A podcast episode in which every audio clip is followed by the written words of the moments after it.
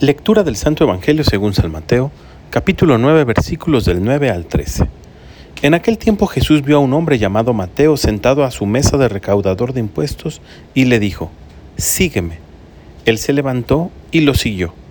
Después cuando estaba en la mesa en casa de Mateo, muchos publicanos y pecadores se sentaron también a comer con Jesús y sus discípulos.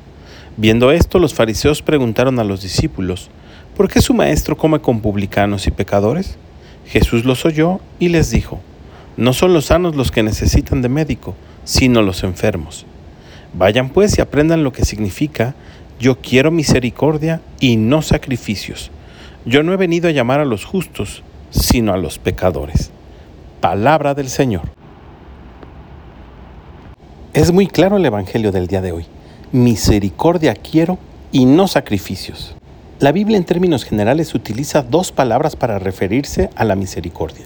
Una de ellas, sobre todo usada en el Antiguo Testamento, se dice Gesed y significa, entre otras cosas, gracia, amor y fidelidad.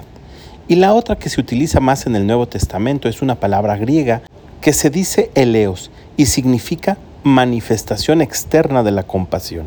Todos tenemos ya muy claro que lo que Dios pide a cada uno de nosotros es el amor y un amor que se manifieste al prójimo.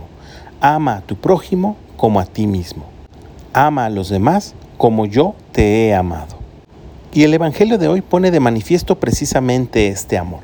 Dios quiere que manifestemos de manera externa nuestra bondad, nuestra gracia, nuestro amor y nuestra fidelidad por el prójimo.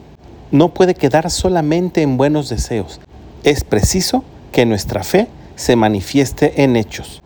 Dice San Pablo que una fe sin obras es una fe muerta. Hoy Dios nos revela su corazón y nos dice qué es lo que es de su agrado, la misericordia.